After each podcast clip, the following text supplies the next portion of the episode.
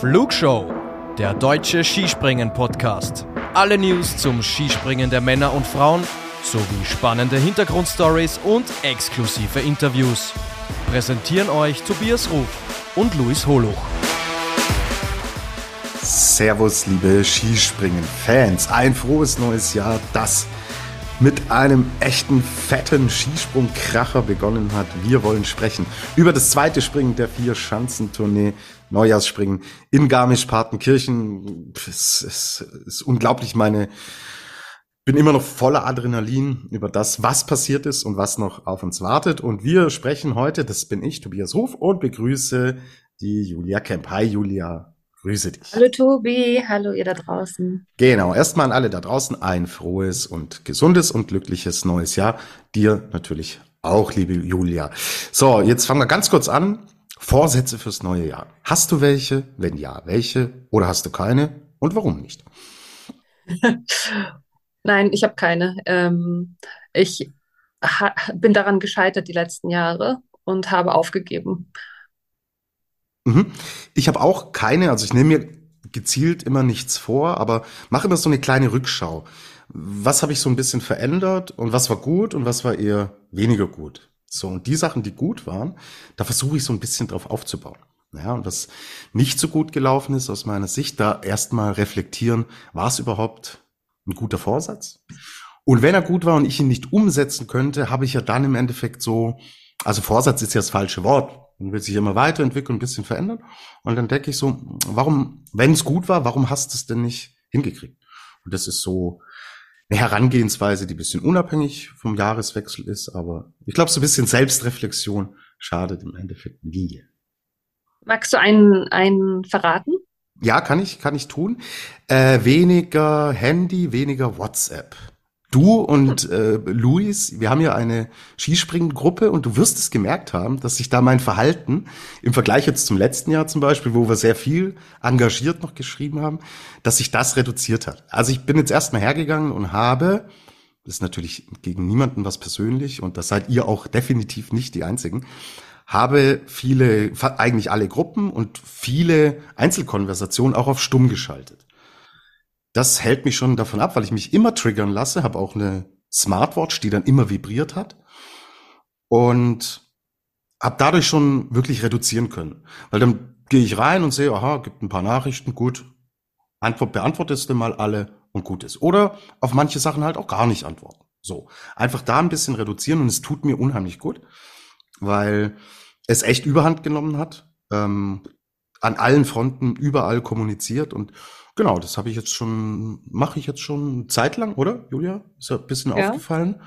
Und nö, das äh, fühlt sich gut an. Und das äh, habe ich als gut bewertet und will sogar noch ein bisschen ausweiten, keine Sorge. Ich werde natürlich bei wichtigen Dingen weiterhin antworten, aber das ist so ein Punkt, der mir einfach auch gut tut. Ja, weil diese, die, dieser Handykonsum und gerade jetzt, hey, ähm, auch durch meinen Beruf, ich hänge ja im Endeffekt nur am Bildschirm und deswegen ähm, war gut, hat mir gut getan. Wem es vielleicht ähnlich geht, kleine Tipps, wie man, wie man das Ding so ein bisschen runterfahren kann. Du, ich bin erleichtert. Ich habe mir minimal Gedanken darüber gemacht, warum du weniger schreibst und es persönlich genommen. Das mhm. wäre doch mal ein sehr guter, äh, guter Plan für mich fürs nächste Jahr, Dinge weniger auf mich zu beziehen. Genau, und das ja. ist auch so ein Punkt, den ich auch tue und dann immer wieder merke, so, es hat sich ja eigentlich, hat sich ja nichts geändert. Und das ist so einer, an dem ich noch arbeiten muss, den ich nicht so gut bewerte. Okay, gut, jetzt äh, genug der persönliche Quatsch. Äh, wir wollen natürlich über Skispringen sprechen und über das Neujahrsspringen in Garmisch-Partenkirchen. Ja, puh, wie ist das Nervositätslevel? Also ich saß heute schon echt. Apropos Smartwatch, mein Puls ist echt ausgeschlagen. Wie ging's dir, Julia? Oh, ich saß hier und habe gesagt, ich kann nicht hingucken, ich kann nicht hingucken, ich kann nicht hingucken. Also ich war wirklich richtig aufgeregt. Ähm, aufgeregter als in Oberstdorf, obwohl mhm. mh, Oberstdorf ja eigentlich so von außen vielleicht eher als die größere Hürde wirkt. So, man muss erstmal was vorlegen, es ist wichtig, gut reinzukommen und so weiter und so fort. Aber irgendwie über die letzten Jahre habe ich jetzt als Zuschauerin Angst vor Garmisch aufgebaut, weil da irgendwie immer was schiefgegangen ist. Und ich, ich hatte Angst, dass jetzt wieder irgendwas nicht funktioniert. Fast noch mehr Angst als vor Innsbruck. Ja, weil es natürlich dann so war, dass tatsächlich in Garmisch manche Dinge nicht gelaufen sind und vor Innsbruck dann die Erwartungen natürlich nicht so hoch waren. Das heißt, diese, die, der Grund wahrscheinlich, warum unsere Anspannung jetzt größer war, weil plötzlich irgendwas da ist, was man so gefühlt verlieren kann. Ja, jetzt als, als natürlich, wir alle wollen diesen Vierschanzentournee-Sieg für, für Deutschland, ja, journalistische Neutralität und Objektivität äh, beiseite geschoben. Ähm, wir fiebern da natürlich mit. Und ja, das ist, glaube ich, schon der Faktor, dass man jetzt das Gefühl hat, so, wow, er ist, Wellinger ist einfach so gut drauf. Und mhm. es kann dieses Jahr was werden. Und ja, wenn sich dann so eine knappe Geschichte entwickelt, wow, verrückt. Ähm, gehen wir, schauen wir uns erstmal das, das, äh, das Ergebnis an. Also mhm. Angela Nischek gewinnt das Neujahrsspringen 3,2 Punkte vor Yoyo Kobayashi und auf dem Stockerl ist noch Andreas Wellinger 4,4 Punkte hinter Angela Nischek, 1,2 Punkte hinter Ryoyo Kobayashi. Jetzt trennen die beiden 1,8 Punkte. Boah, das ist schon echt, das ist schon richtig krass. Also äh, ja, ähm, erstmal Respekt an beide, wie, weil wenn es uns schon geht und wir so nervös sind, wie die da ihre Nerven im Griff haben, ist wirklich, wirklich bemerkenswert. Und ähm, ja, das ist, ist natürlich ein Brett, was, was jetzt mit, mit nach Innsbruck geht. Wir wollen mal so ein bisschen schauen, wie sich die Dinge entwickelt haben. Ich hatte Gestern Ryoyo Kobayashi hatte in der Qualifikation Probleme, hat dann einen Trainingsdurchgang äh, im Endeffekt auch ausgelassen, schon vorher. Und Wellinger hat beide Trainings gewonnen, obwohl er wirklich mit der Landung Probleme hatte. Und äh, auch in der Qualifikation, wenn er sauber landet, wird er die wahrscheinlich gewinnen. Ähm, und ich hatte so ein bisschen die Hoffnung, ha, er kann heute Dinge vorlegen. Aber der Kobayashi, Julia, ist einfach eine Maschine oder? Das ja. ist Wahnsinn. Ich, ich hatte drüber nachgedacht, also Kobayashi wirkt für mich manchmal echt wie so ein Zen-Mönch, als könnte man da gar nicht. Der sitzt da oben auf dem Balken und muss warten für seinen letzten Sprung und trotzdem kriegt er das gut hin. Der wirkt überhaupt nicht so der, wie ein Fels. Man kriegt den nicht aus der Ruhe gebracht. Ähm, aber nun sagst du ja auch, Welle hat ja auch ein heftiges Nervenkostüm, das stimmt auch. Ich habe aber heute drüber nachgedacht, weil du von der Qualifikation sprachst. Ähm, ja, da hat er die Landung versemmelt. Wir haben aber auch gesehen, der Aufsprunghang war heute eine Herausforderung. Hat er vielleicht jetzt doch ein bisschen zu sehr an den Aufsprung gedacht und deswegen äh, den Absprung nicht mehr so dynamisch hingekriegt wie gestern? Meinst du Wellinger jetzt? Ja, ja, ja. Naja, gut. Ähm, er hat uns zwei echt blitzsaubere Sprünge gezeigt. Mhm. Also, wenn ja. wir jetzt hier von einer, von einer Range von, sagen wir mal, zehn Punkten sprechen, okay, können wir darüber diskutieren. Aber diese Landungsgeschichte hat er einfach, hat er einfach in den Griff bekommen, wusste jetzt auch genau, worauf, worauf konzentriere ich mich. Man geht ja auch nochmal in die Analyse nach so einem Tag, an dem es dann doch super schnell geht. Ja, also diese Abstände zwischen den Trainingssprüngen und dem Qualisprung sind einfach so gering, dass man da im Endeffekt äh, ja auch nicht nicht äh, gezielt in eine Analyse gehen kann. Das haben sie gemacht und ähm, ich glaube, wir müssen jetzt nicht nicht äh, über über den Absprung sprechen, weil am Ende ist Andy Wellinger zweimal weitergesprungen als Ryo Kobayashi. Ja. ja. Also Wind-Gate-Kompensation war, genau. war hier ein, ein, ein großes Thema. Und im Endeffekt 1,2 Punkte, sie sind ja dann am Ende auf Augenhöhe. Was ich schon auffällig fand heute, bedingt durch die Qualifikation, ist, dass Kobayashi bedeutend früher dran war als Wellinger. Und die Bedingungen, die haben sich schon verändert und gedreht. Ich fand, dass Wellinger das Ganze, dass er nicht so gute Bedingungen hatte wie, wie Kobayashi im ersten Durchgang. So war der Eindruck, wie auch der Fluss durchgelaufen ist. Es ist in Garmisch unheimlich schwierig, das Ganze abzuschätzen, weil der Seitenwind da immer mit reingeht und da auch einen gewissen Faktor hat. Und das sieht man mal, welchen Stellenwert die Qualifikation neben der eigentlichen Qualifikation, die aber die Leute im Top-Segment ja eigentlich immer schaffen, ähm, was das natürlich bewirken kann. So. Und wenn wir jetzt einen kleinen Blick vorauswagen auf Innsbruck, wo schon wieder Wind angekündigt ist, sprechen wir nachher auch noch drüber, da kann sowas natürlich noch viel härter in den Wettbewerb eingreifen. Also das fand ich eine super in interessante Konstellation, dass wir mal die Top-Leute nicht im ersten Durchgang mehr oder weniger hintereinander weggesehen haben, sondern dass sie schon zeitversetzt gesprungen sind. Aber auch heute haben wir gesehen, wie schnell sich Dinge ändern können. Ja, Jan Hörl war Zweiter nach dem ersten Durchgang, hatte echt Pech dann, ja, im, im finalen Durchgang und fand ich echt nicht gut von der Jury, nee. dass sie ihn da auf, auf äh, Teufel komm raus haben runterlassen und pff, ja, es ist jetzt schon im Endeffekt das dritte Mal, weil in Oberstdorf hat er auch Pech gehabt, dass Jan Hörl ja. da keine guten, guten Bedingungen hat. Ähm, und Timmy Seitz ist auch zu früh runtergeschickt worden. Da hätte man auch noch kurz warten können.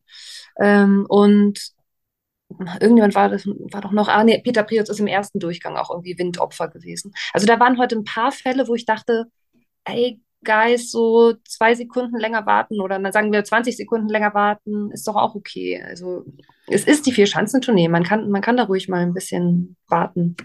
Absolut, und bei Kobayashi haben sie es ja getan. Also da waren Momente dann im Endeffekt da, wo äh, man sagt, okay, es ist jetzt so wichtig, dass wir hier warten. Und ja, das ist aber Skispringen, mein Gott. Und das wird uns bis zum Ende noch begleiten. Jedenfalls, ja, ähm, wenn wir über die Gesamtwertung sprechen, müssen wir natürlich auch über den Namen Stefan Kraft reden. So, jetzt haben alle gesagt, ah, Garmisch und Stefan Kraft, das ist so ein bisschen die, die Problemzone. Und wenn er da durchkommt, dann muss man ihn weiter auf dem Zettel haben. Er ist jetzt Sechster geworden, Julia. Hat allerdings gut 15 Punkte verloren auf Kobayashi und auf Wellinger. Jetzt die Frage aller Fragen.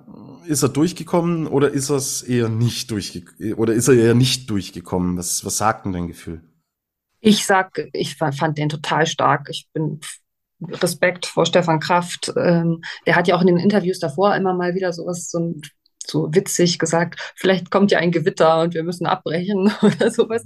Also, und, also er hatte wirklich irgendwie Respekt vor der Schanze und ich finde, er hat das total gut runtergebracht, super performt. Und ähm, wenn jemand wie äh, zum Beispiel Karl Geiger in Innsbruck so performen würde wie Kraft jetzt hier in Garmisch, da wäre ich total happy. Ja, also unsere Schicksalschanze ist ja immer Innsbruck und also wenn das das jetzt das äh, Äquivalent ist, hat, finde ich, hat der Stefan Kraft das hervorragend gemacht.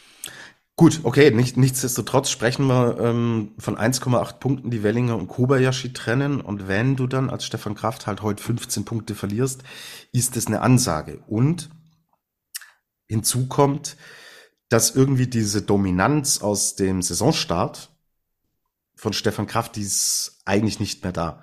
Die haben wir in ja. Oberstdorf nicht gesehen, die haben wir jetzt nicht gesehen. Das hat auch schon früher angefangen, in Klingenthal zum Beispiel.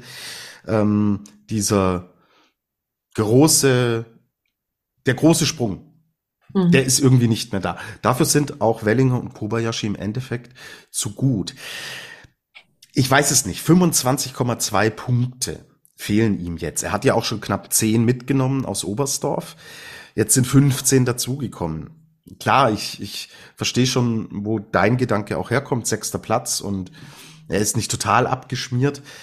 Aber ich glaube, du kannst es dir halt, wenn zwei da vorne so gut und stabil sind, kannst es hm. dir kaum leisten, jedes Mal zweistellig da, da mitzunehmen. Das ist, also 25 Punkte ist eine Hypothek. Er ist jetzt nicht mehr der Top-Favorit. Das stimmt. Äh, in Bischofshofen kann man ja ganz gut noch Punkte holen, nur Kobayashi liebt Bischofshofen auch. Also äh, weiß nicht, ob Kraft da 25 Punkte oder 24, was das zu, zu Kobayashi ist, aufholen kann. Ja, ich verstehe, was du meinst. Ja, mhm. ja. Top-Favorit würde ich jetzt auch nicht mehr sagen. Das ja, definitiv nicht. Das, das, das Duell der Giganten da vorne, die, die zwei ja, ja, absolut, absolut. Er ist aber tatsächlich noch in Reichweite und mit einem wirklich guten Springen. Er muss allerdings in, in Innsbruck muss er vor Kobayashi und Wellinger kommen, weil ja. ähm, und muss ihnen da auch tatsächlich ähm, einige Punkte abnehmen, weil mit einem Rückstand um die 25 Punkte Bischofshofen hin oder her, das wird er da auch nicht nicht dann dann nicht rausholen. Und ähm, ja, also er ist eigentlich ganz gut durchgekommen, ja. Ähm, aber irgendwie zählt er schon so ein bisschen zu, zu den Verlierern des Tages. auch wenn es natürlich anhand des Ergebnisses, die das schon viel schlechter war von Kraft in Garmisch-Partenkirchen, ähm, fällt es einem schwer, das so zu sagen, aber mei, die Zahlen lügen nicht und die sprechen im Endeffekt nicht für ihn und sprechen für die beiden anderen, die einfach wahnsinnig stabil sind. Wellinger ist es schon die ganze Saison. Wellinger ist es immer jetzt bei jedem Sprung bei dieser Vier-Schanzentournee gewesen. Ähm, mhm. Kobayashi hat diese Stabilität jetzt und wir alle wissen, was er zweimal schon bei der Vier-Schanzentournee aufgeführt hat. Also, dass der jetzt von heute auf morgen diese Konstanz verliert, wenn er sie mal hat, nee, sehe ich nicht. Was, was meinst du, was gestern bei Riojo das Problem war? Der hat ja den ersten Trainingssprung gemacht, dann hat er den zweiten ausgelassenes Würstel essen gegangen anscheinend und ist dann, ist dann äh, bei der Quali, was ist er geworden? 17. Ne? Ja. Ähm, war das ein kleiner Fehler? Ich weiß es ehrlich gesagt gar nicht mehr genau. Ah, ich kann es auch nicht mehr genau rekonstruieren, aber war wieder ein, ein Zusammenspiel. Ähm, ja, gibt halt so Tage, auch bei ihm, aber das ist halt auch Qualifikation. So. Und eben, wenn es um Wettkampf geht, kann er immer noch umswitchen und äh, dieses Karl Geiger Phänomen kann dann im Endeffekt noch einen draufpacken. Ja, werden wir sehen, ob er diese Coolness tatsächlich durchzieht. Wenn er die durchzieht, ist meine Prognose, wird's ganz schwer für Wellinger. Ja.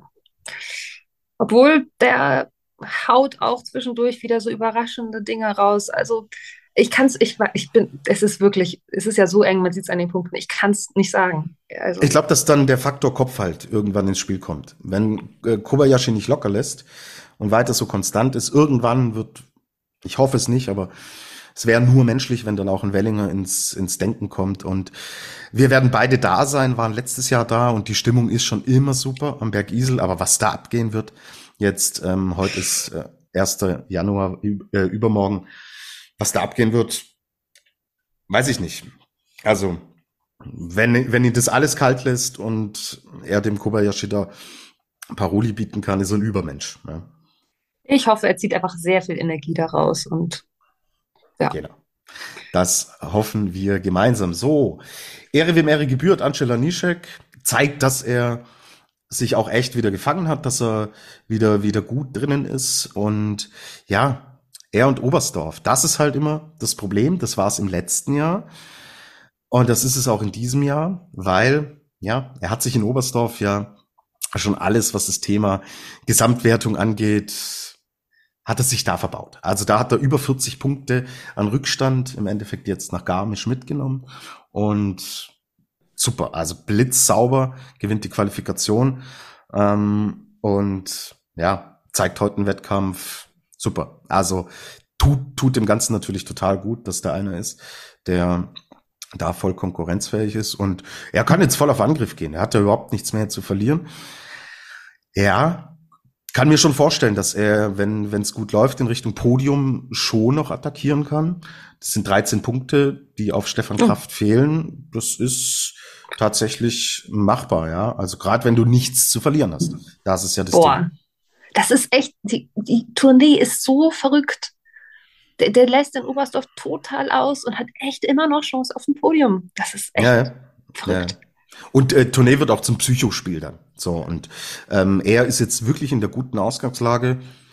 Er kann, er kann bei jedem Sprung mehr oder weniger all in gehen. Seinen Erfolg hat er. Er hat das Neujahrsspringen gewonnen. Tournee kann er jetzt schon grünen Haken setzen. Anhand des Saisonverlaufs kann er jetzt schon sagen, ja geil, Tournee ist für mich jetzt schon erfolgreich gewesen. Der kann jetzt all in gehen, bei jedem Sprung. Und wenn das aufgeht, kann es Richtung Podium definitiv gehen. Weil mhm. vor ihm liegen jetzt halt drei Österreicher. Stefan Kraft, Manuel Fettner, der ist auch nur knapp sieben Punkte an Kraft dran. Knapp dahinter ist Jan Hörl. Und die Österreicher, die fahren jetzt nach Österreich. Und da Boah. ist eine andere Drucksituation. Wellingers Drucksituation haben wir eh schon drüber gesprochen. Und Lanischek, kann all in gehen. Ist auch eine andere Situation wie für Kobayashi, weil der hat was zu verlieren. Der kämpft jetzt nämlich um den Verschanzenturnier-Sieg, aber Lanischek hat jetzt schon seinen Erfolg. Der kann jetzt voll riskieren. Auf den äh, bin ich wirklich gespannt. Und jetzt in dem Unterschied zum Beispiel zu einem Marius Lindwig, der äh, nur 0,9 Punkte hinter Lanischek liegt, hat uns Lanischek gezeigt, dass er gewinnen kann. Und das hat Lindwig nicht gezeigt. Und Ich glaube auch nicht, dass Lindwig gewinnt unter normalen Umständen. Mhm. Das als Vergleich.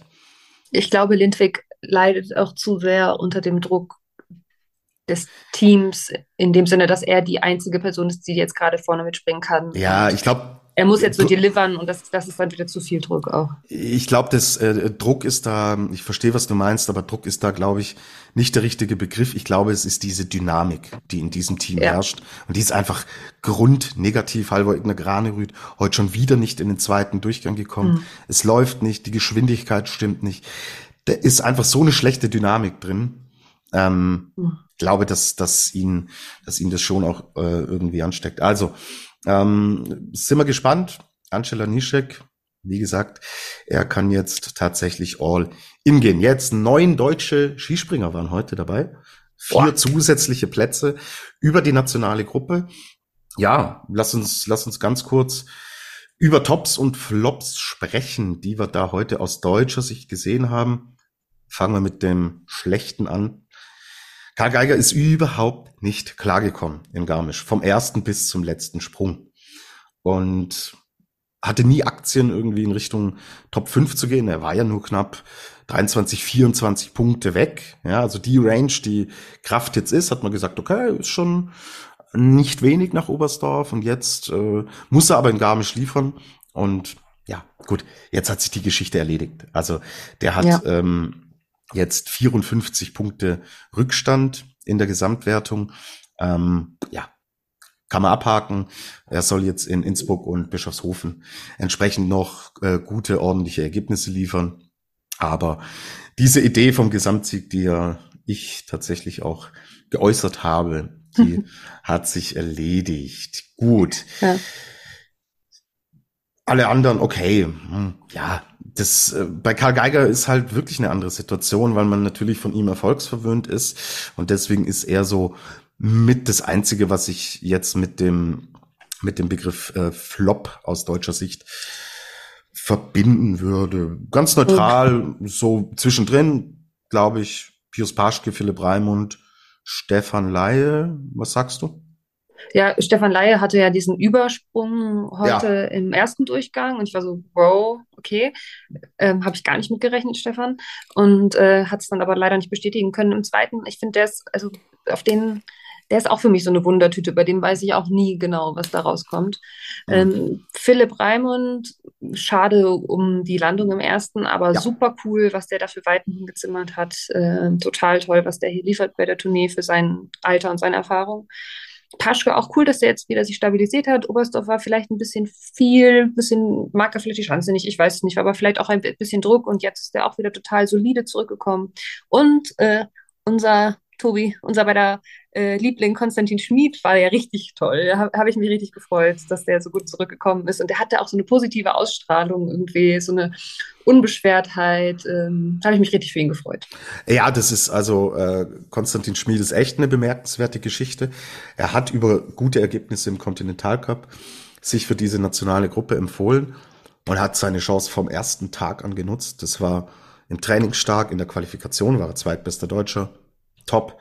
Und ja, heute war im Endeffekt sogar, war sogar so sein schlechtester Tag, den er aber hier als 17. abschließt und ja, er war draußen aus dem, äh, aus dem Weltcup-Team und kommt jetzt hier zurück. Ja, ist dann natürlich, es gibt nur diese fünf Startplätze im regulären Springen. Da war er jetzt wieder heute sechstbester Deutscher. Aber sich so da rauszuarbeiten, weil klar, natürlich für ihn auch ein Riesenrückschlag. Ich habe mit ihm vor der Saison noch gesprochen und da war der Platz für den Weltcup, das was große Ziele nicht erreicht, dann ist er ganz schlecht reingekommen auch in die COC-Saison. Das heißt ganz schlecht, aber weit ja. weg davon, ähm, im Endeffekt zu sagen, dass er ähm, Teil dieses Weltcup-Teams ist. Und jetzt arbeitet er sich da so langsam heraus und hat es jetzt auch in der eigenen Hand, weil im COC geht es in Garmisch dann auch weiter und wenn er da performt und bei der letzten Station, haben sie den sechsten Startplatz und den wird er kriegen, weil mhm. Martin Hamann es bei der bei dieser starken kollektiven deutschen Mannschaft reicht es halt nicht mehr, was Martin Hamann macht. Der ist 24. Ja. jetzt geworden. Klar, wir, es sind Punkte. Im letzten Jahr wäre damit locker im Weltcup-Team gewesen. Aber du siehst es auch heute, acht von neun kommen in den zweiten Durchgang. Das ist halt echt exemplarisch dafür, wie gut sie sind, dass wir sagen, ja, Martin Hamann, ähm, der wird das, wird das Ding halt den Weltcup jetzt zunächst erstmal nicht mehr sehen. Wenn sie nämlich die fünf sind jetzt erstmal gesettelt, deswegen war es für Laie heute auch extrem wichtig, ähm, einen guten Wettkampf zu machen. Die fünf ziehen weiter bei der Tournee, die sind jetzt auch im Weltcup erstmal gesettelt. Und wenn es den sechsten Platz gibt, den Konstantin Schmid einspringen wird, nach den Eindrücken, die wir gesehen haben, bleibt er natürlich im Team. Ja, Respekt. Absolut. So. Ja, dann sind wir auch schon bei dem, was schon ab morgen Ruhetag ist diesmal nicht zwischen Garmisch und Innsbruck, sondern zwischen Innsbruck und Bischofshofen. Also echt auch Stress jetzt hier für alle äh, Beteiligten. Es geht nämlich weiter nach Innsbruck. Das sehen wir 13.30 Uhr erstmal die Qualifikation und am 3. Januar um 13.30 Uhr dann das Springen. Wir beide werden da sein, Julia. Es ist Wind angekündigt. Was macht oh das mit dir? Ja. Das, oh, oh je. Oh je. Ich, ich, du sagtest auch noch Regen. Als Person, die ab dem ersten Trainingssprung an der Schanze steht und alles aussaugen möchte, denke ich mir jetzt schon, ich muss irgendwie einen Flachmann mit reinschmuggeln oder so, damit mir nicht kalt wird. Das wird äh, als Zuschauerin eine Herausforderung. Ähm, der Kessel ist halt immer der Hammer. Ich war schon an manchen Schanzen, nicht, nicht an allen natürlich, aber Innsbruck ist wirklich richtig cool. Das macht richtig doll Spaß. Ähm, man ist so nah dran an dem Geschehen und ähm, ja, also ich muss mich einfach, glaube ich, wirklich richtig warm anziehen. Absolut warm anziehen. Du und alle, die im Endeffekt auch noch da sein werden, äh, packt's provisorisch das Regencape ein und da kann es natürlich entsprechend auch kalt werden. Ja, jetzt habe ich natürlich so ein bisschen die Befürchtung, wenn Wind in Innsbruck, dann hat es schon auch echt oft Einfluss auf das, was dann im Wettkampf passieren wird. Ich glaube, es ist jetzt müßig zu spekulieren, was passieren kann. Aber ja, wir sollten, glaube ich, alle hoffen, im, im Sinne des Sports, dass das nicht ein Faktor sein kann, wo wir vielleicht am Ende bei der Tourneeanalyse dann nochmal drüber sprechen. Oh, das, das wünsche ich mir am meisten wirklich. Ich, ich möchte, dass, egal wer da gewinnt, ich meine, ich bin auch dafür, dass Wellinger gewinnt, ähm, aber egal wer da gewinnt, es soll bitte fair entschieden werden und nicht aufgrund von Windverwehungen. Genau. Gut. Okay. Dann schauen wir uns an, was in Innsbruck passieren wird. Danach melden wir uns natürlich wieder, erholen uns jetzt erstmal von einem packenden Tag bei der Vier-Schanzentournee Andy Wellinger, Ryoyo Kobayashi. Es wird ein episches Battle, alle äh, mit, mit dabei sein. Das könnte echt historisch werden. Puh, stell dir vor, oh. es geht mit so einem Abstand nach Bischofshofen. Was wäre denn das, ey? Oh Gott, oh ja. Gott. Oh, aber, aber nee, letzte Frage noch, bevor wir gehen.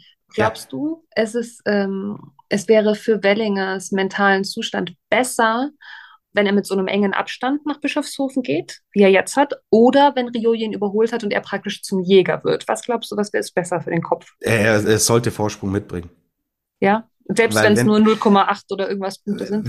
Wenn Riojo der Gejagte ist, das wird so, das ist, nee, das sehe ich nicht. Und Bischofshofen, boah, das ist so zart. Also, nee, ich sehe es nicht. Ich glaube, dass er, dass er Innsbruck muss er besiegen und dann ist alles möglich. Wenn er aber aus Innsbruck mit, mit Rückstand rausgeht, dann, Luis und ich haben da auch schon drüber gesprochen, könnte diese Wellinger Geschichte einsetzen, dass er zu viel will, es echt übertreibt, überzieht, während unser Zen-Mönch da oben in Ruhe sein Programm abspielt, äh, abspult. Dann wird's, glaube ich, gefährlich. Ich glaube, er muss Innsbruck als Führender ähm, nach Bischofshofen fahren und dann ist wirklich, wirklich alles möglich. Also, ja. Toi, toi, toi, Welle. Toi, toi, toi, Welle, toi, toi, toi an uns alle, weil das wird für die Nerven tatsächlich eine schwierige Geschichte. So, pünktlich mit Ende der Aufnahme ist auch die Two Nights Tour bei den Damen zu Ende. Für euch schon mal der Hinweis, das wird hier alles noch ausführlich besprochen und analysiert in der Flugshow, aber nicht von uns beiden heute, Julia, weil wir gönnen uns jetzt nach dem aufregenden Tag ein bisschen Ruhe und ja, für mich und für dich geht's ja dann morgen schon nach Innsbruck. Also wir haben noch was vor, aber natürlich. Eva Pinkelnick gewinnt das Springen in Oberstdorf. vor Abigail Strait uh. und Irene Maria Quandal. Und die Tonight's Tour gewinnt Nika Preutz vor Eva nice. Pinkelnick und Abigail Strait. Deutsche Fahnen suchen wir vergeblich, aber ich glaube, das ist ein Punkt, das müssen wir dann in Richtung Nachbesprechung der Damen unbedingt mitnehmen, weil ja, muss man so konstatieren, bei den deutschen Herren läuft's echt super. Die deutschen Damen, na na, das ist nichts. So. Mhm. Aber wir haben das natürlich geschlechtertechnisch hier fantastisch verteilt, Julia.